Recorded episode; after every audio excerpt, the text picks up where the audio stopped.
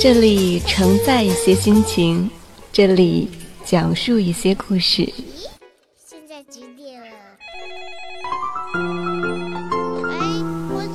这里还有小玲玲、马上上、红小豆，时刻陪伴着您。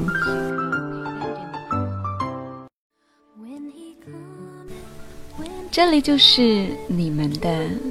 小辰光，小时光，小时光，小辰光，小时光，小辰光，小时光，小时光，小时光。噻。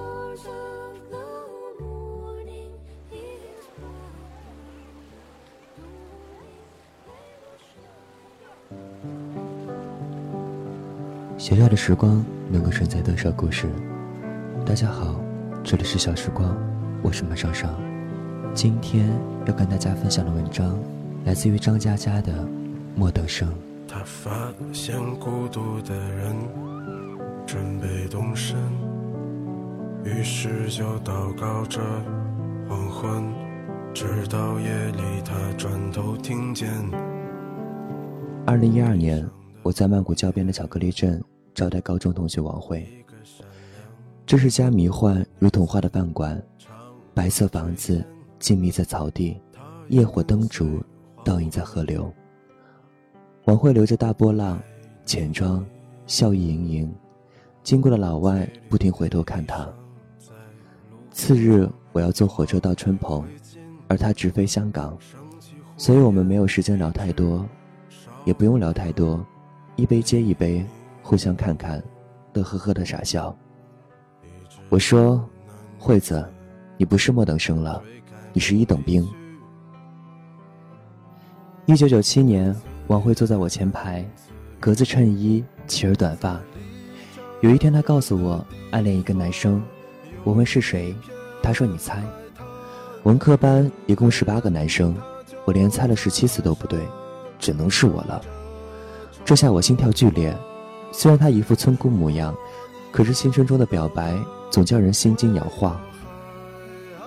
这时候，他扭捏半天，说：“是戈壁班的袁心。”不太这么玩了好吗？戈壁班，我去你奶奶的！香港回归的横幅挂在校园大门。七月一日举办“祖国我回来了”演讲大赛，我跟王慧都参加。四十多名选手齐聚一堂，在阶梯教室做战前动员。学生会主席袁鑫进来给我们训话。他走到王慧身边，皱着眉头说：“惠子，要参加演讲比赛，你注意点形象。”惠子一呆，难过的说：“我已经很注意了呀。”他只有那么几件格子衬衣，注意的极限就是洗得很干净。后来我知道，他洗衣服更勤快了，每件都洗到发白。袁心和一个马尾辫女生聊得十分开心。从中国近代史聊起，一直聊到改革开放。最后，袁心对马尾辫说：“加油，你一定要拿冠军。”惠子咬着笔杆，狠狠对我说：“你要是赢了他，我帮你按摩。”我大为振奋，要求他签字画押，贴在班级黑板报。当天通读中国近代史，一直研究到改革开放。次日精神抖擞，奔赴会场，大败马尾辫。晚自习解散的时候，在全班胜之不武的叹息声中，我得意地趴在讲台上等待按摩。王慧抿紧嘴唇，开始帮我捏肩膀。我暴斥：“没吃饭，手重点儿！”王慧怒答：“够了吗？会不会捏死？”我狂笑：“哈哈哈，毫无知觉啊！我擦，难道已经开始了吗？用力啊，少女！”其实当时他的手一捏，我如被雷劈。差点跳起来，脑子里不停在喊：“疼疼疼！”这是被碾压的感觉，疼啊！我操！咔吧一声是怎么回事？我的肩胛骨断了吗？疼死爹了！小时候干过农活的女人伤不起啊！呃，第三节脊椎怎么插进我的肝脏了？惠子小声问我：“沉默，你说我留马尾辫，袁心会觉得我好看吗？”我不知道，难道一个人好不好看，不是由自己决定的吗？一九九八年，惠子的短发变成了马尾辫。惠子唯一让我钦佩的地方，就是她的毅力。她的成绩不好，每天试题做的额头冒烟，依旧不见起色。可是她是我见过最有坚持精神的女生，能从早到晚刷题海，哪怕一条都没做对，但空白部分填得密密麻麻，用五百个公式推出一个错误的答案，令我叹为观止。惠子离本科线差几十分。他打电话哭着说自己要复读，家里不支持，因为承担不起复读的费用，所以他只能去连云港的专科。我呢，当时世界杯高考期间，我在客厅看球赛，大喊进了进了；我妈在饭厅打麻将，大喊胡了胡了。巴乔踢飞点球，低下头的背影无比寂寥，我泪如雨下。冲进饭厅，掀翻麻将桌，搅黄老妈的清一色。后来，后来第二年，我又考了一次。一九九九年四月，大使馆被美国佬炸了，复读的我旷课奔到南京大学，和正在读大一的老同学游行。惠子也从连云港跑来，没有参加队伍，只是酒局途中出现了一下。在食堂推杯换盏，他小心地问：“袁心呢？”我一愣：“对哦，袁心也在南大。他怎么没来？可能他没参加游行吧。”惠子失望地哦了一声。我说：“那你去找他呀。”惠子摇摇头：“算了。”我去老同学宿舍借住，住一惠子，据说。他是在长途车站坐了一宿，等凌晨早班客车回连云港。对他来说，或许这只是一个来南京的借口，花掉并不算多的生活费，然而见不到一面，安静的等待天亮。惠子家境不好，成绩不好，身材不好，逻辑不好，她就是个挑不出优秀品质的女孩。我一直想，如果这个世界是所学校的话，惠子应该被劝退很多次了。生活、爱情、学习，他都是末等生。唯一拥有的，就是在别人看不见的地方，咬着牙齿，坚持，再坚持，堆砌着自己并不理解的公式。无论答案是否正确，他也一定要推导出来。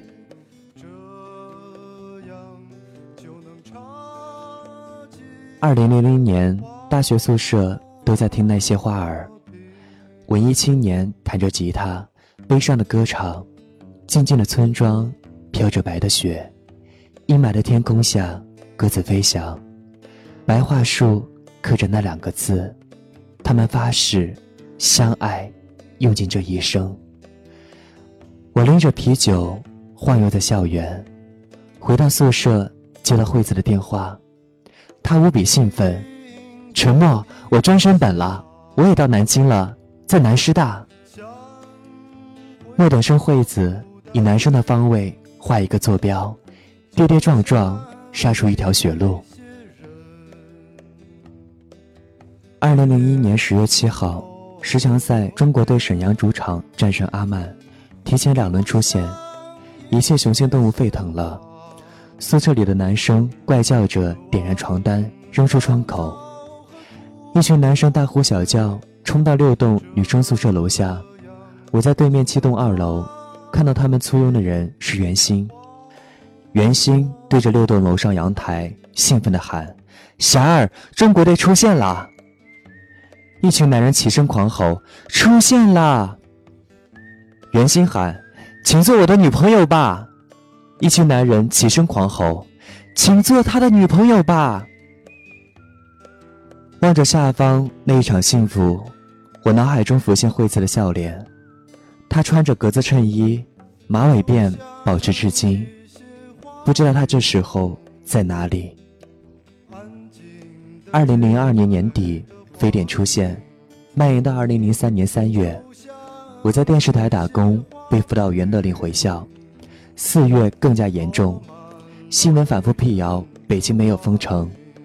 我在宿舍百无聊赖打魔兽，接到电话是惠子，她说：“一起吃晚饭吧。”我说出不去，他说：“没关系，我在你们学校。”我好奇的跟他碰面，他笑嘻嘻的说：“实习期在你们学校租了个研究生公寓。”我说：“你们学校怎么放你出来的呢？”他笑嘻嘻的说：“没关系，封锁前我就租好了。”辅导员打电话找我，我骗他在外地实习，他让我待着，别乱跑。去食堂吃饭，我突然说：“袁鑫有女朋友了。”他有些慌乱，不敢看我，乱插话题。我保持沉默，他终于抬头说：“我想和他离得近一些，哪怕从来没有碰到过。”但只要跟他一个校园，我就很开心。一个女孩子，连男生都不知道她的存在，她却花了一年又一年，拼尽全力想靠近他。无法和他说话，他的一切努力，只是跑到终点，去望一望对面的海岸。就如同他高中做了数学试卷，写满公式，可是永远不能得分。上帝来劝莫等生退学，莫等生只要得继续答题，没有成绩也无所谓，只是别让我离开教室。看着他红着脸，慌张的拨拉着米粒，我差点眼泪掉进饭碗。二零零四年，惠子跑到酒吧，电视正直播着首届超女决赛。我们喝得酩酊大醉，惠子举起酒杯，对着窗外喊：“祝你幸福。”那天，袁心结婚。我看着他笑盈盈的脸，倒映在窗玻璃，心想：莫等生，终于被开除了。二零零五年，惠子跑到酒吧，趴在桌上哭泣，大家不明所以。他擦擦眼泪说：“他一定很难过。”传闻，袁心离婚了。那天后，没见过惠子。打电话给他，他说自己辞职了，在四川找事儿干。两千零六年，一群人走进酒吧，看见当头两个人，管成手里的杯子哐当掉在地上。朋友们目瞪口呆，惠子不好意思地说：“介绍一下，我男朋友袁鑫，我们刚从四川回南京。”我头嗡一声，没说的，估计袁鑫离婚后去四川，然后只对他消息灵通的惠子也跟着去了四川，坐下来攀谈。果然，袁鑫去年跟着亲戚在成都投资了一家连锁火锅店，现在他打算开到南京来。袁鑫跟搞金融的同伴聊天，说的我们听不太懂，唯一能听懂的是钱的数目。同伴对袁鑫摆摆手说：“入手五百万，用一个杠杆，一比六，然后再用个杠杆，也是一比六，差不多两个亿出来。”袁鑫点点头说：“嗯，差不多两个亿。”管川震惊地说：“两两个亿？”我震惊地说：“两两个亿？”韩流震惊地说：“比我的金子还多。”惠子也听不懂，只是殷勤的倒酒，给袁鑫每个朋友倒酒。他聚精会神，只要看到酒杯浅了一点，立刻买上。他们虽然聊的是两个亿，结账的时候，几个男人假装没看见，惠子抢着把单买了。两千零七年。惠子和袁鑫去领结婚证，到了民政局办手续，工作人员要身份证和户口本。惠子一愣，户口本。工作人员斜他一眼，袁鑫说：“我回去拿。”袁鑫走了后，惠子在大厅等。他从早上九点等到下午五点。民政局中午休息的时候，有个好心的工作人员给他倒了杯水。惠子想，袁心结过一次婚，他怎么会不知道要带户口本呢？所以，袁心一定是知道的。也许这是最后一次的拖延，很多人都喜欢这样。拖延到无法拖延才离开，留下无法收拾的烂摊子。只要自己不流泪，不管别人会流多少泪。惠子站不起来，全身抖个不停。他打电话给我，还没说完，我和管春立刻开车冲了过去。惠子回家后，看到原先的东西都已经搬走。桌上放着存折，原先给他留下十万块，还有一张纸条。其实我们不合适，保重。大家相对沉默不语，惠子缓缓站起身，一言不发就往外走。惠子伸出手，管春把车钥匙放他手心，他开向一家火锅店。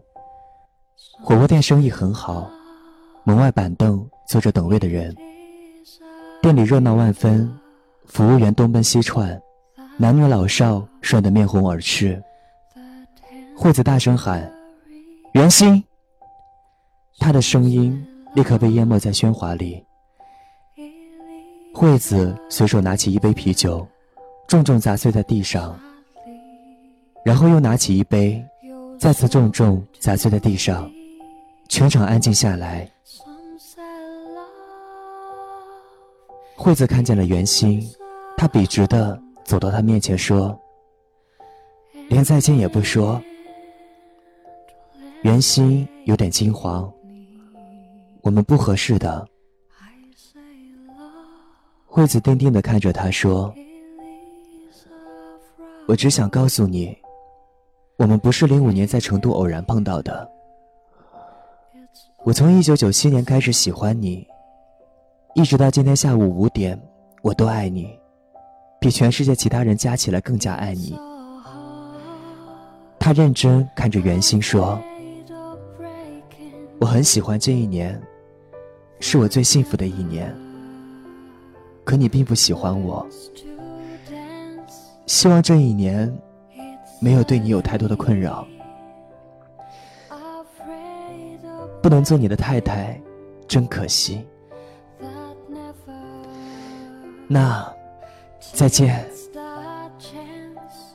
袁心呆呆的说：“再见。”惠子低头看着自己的脚尖说：“再见。”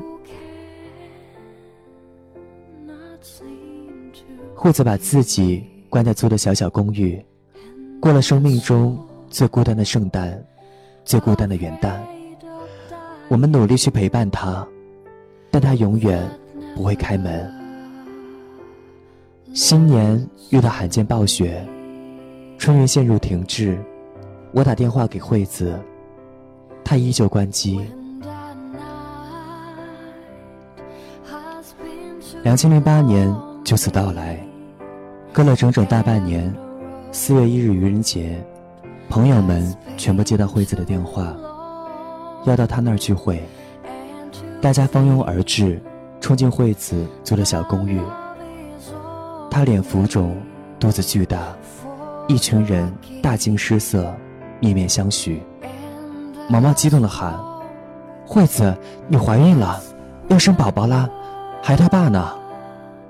毛毛突然发现我们脸色铁青，他眨巴眨巴眼睛，哇的一声嚎啕大哭，抓住惠子的手喊。为什么会这样？惠子摸摸毛毛的脑袋。分手的时候就已经三个月了，站着干嘛？坐沙发。我们挤在沙发上，惠子清清嗓门说：“下个月孩子就要生了，用的东西你们都给出点主意。”他指挥管春打开一个大塑料袋，里边全是各种牌子的纸尿裤，皱着眉头说：“到底哪种适合宝宝的皮肤呢？这样，你们每个人穿一种，有不合适的坚决不能用。”大家捧着纸尿裤发呆。惠子说：“记得明天交份报告给我，详细说说皮肤的感受，最好不少于一百字。”我们聊了很久，惠子有条不紊安排着需要我们帮忙的事情，我们忙不迭点头。可是毛毛一直在哭。惠子微笑，不敢见你们，因为我要坚持生下来。我说：“生不生是你自己的事情，养不养是我们的事情。”惠子摇头：“养也是我自己的事情。”离开的时候，毛毛走到门口，回头看着安静站立的惠子，抽泣地说：“惠子，你是怎么过来的？惠子，你告诉我，你是怎么过来的？”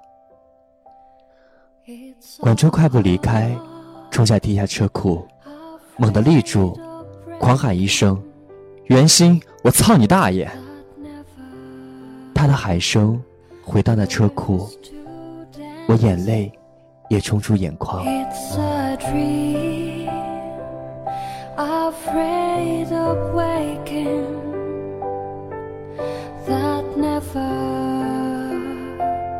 takes the chance us.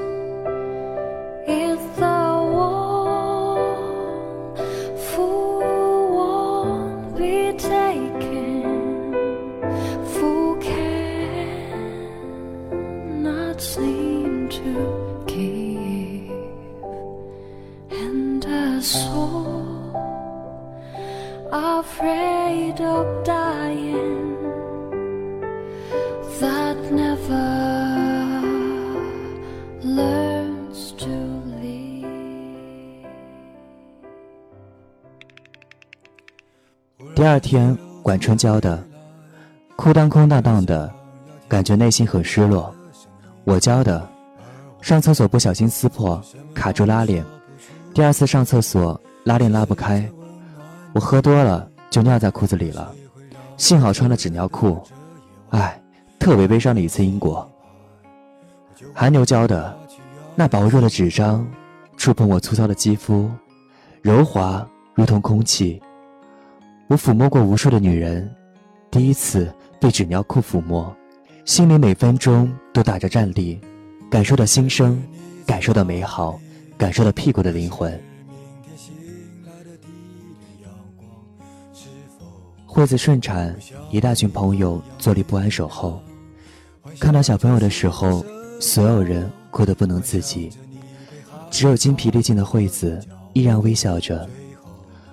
每次我们带着东西去他家，总能看到两个女人对着小宝宝傻笑。韩牛熟练地给宝宝换纸尿裤，没错，是韩牛，不是我们不积极，而是他不允许我们分享这快乐。两千零九年，韩牛群发短信。谁能找到买学区房的门路？我回：不结婚先买房，写谁的名字？韩牛：操，大老爷们儿结不结婚都要写女人的名字。二零一二年的巧克力镇，高中同学王慧坐在我对面。东南亚的天气热烈而自由，黄昏像染热金色的披萨。惠子不是短发。不是马尾辫，而是大波浪卷。惠子给我看一段韩牛刚发来的视频，韩牛和一个五岁的小朋友对着镜头在吵架。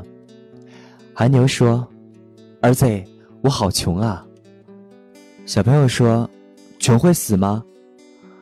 韩牛说：“会呀，穷死的，我连遗产都没有，只留下半本小说。”小朋友说：“那我帮你写。”韩牛说：“不行，这本小说叫躲债，你没这经历，不会写。”小朋友哇的一声哭了，一边哭一边说：“爸爸不要怕，我帮你写还债。”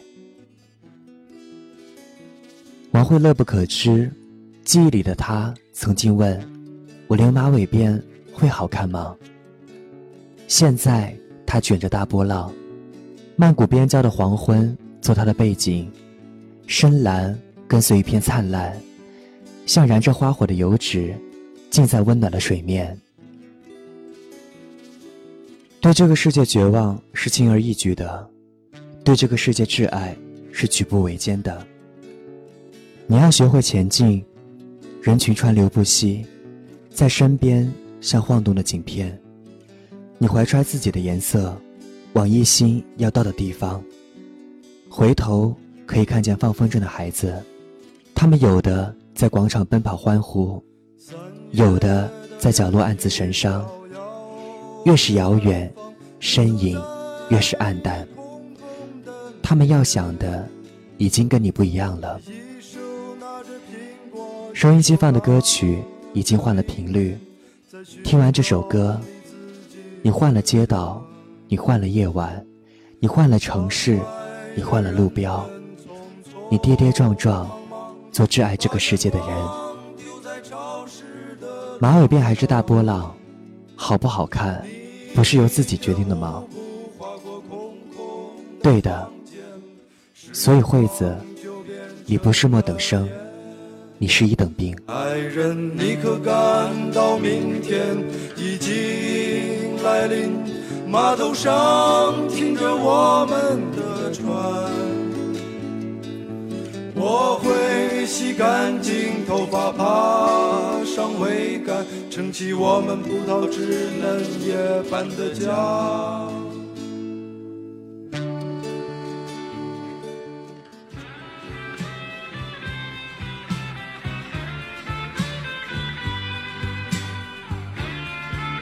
这里是小时光，我是马上上，感谢收听，再见。冬天的洛阳。忧郁的青春，年少的我，曾经无知的这么想。风车在四季轮回的歌里，它天天的流转。风花雪月的诗句里。我在年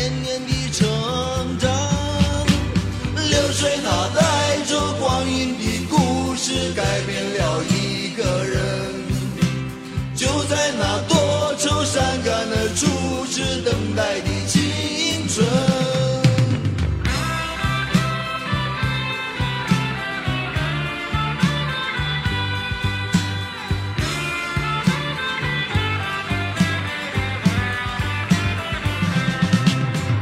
发黄的相片古老的信以及褪色的圣诞卡。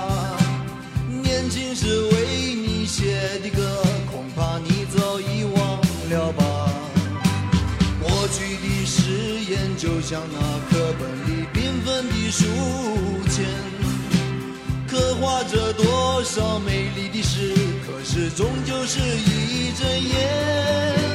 流水它带走光阴的故事，改变了两。个人，就在那多愁善感的初识流泪。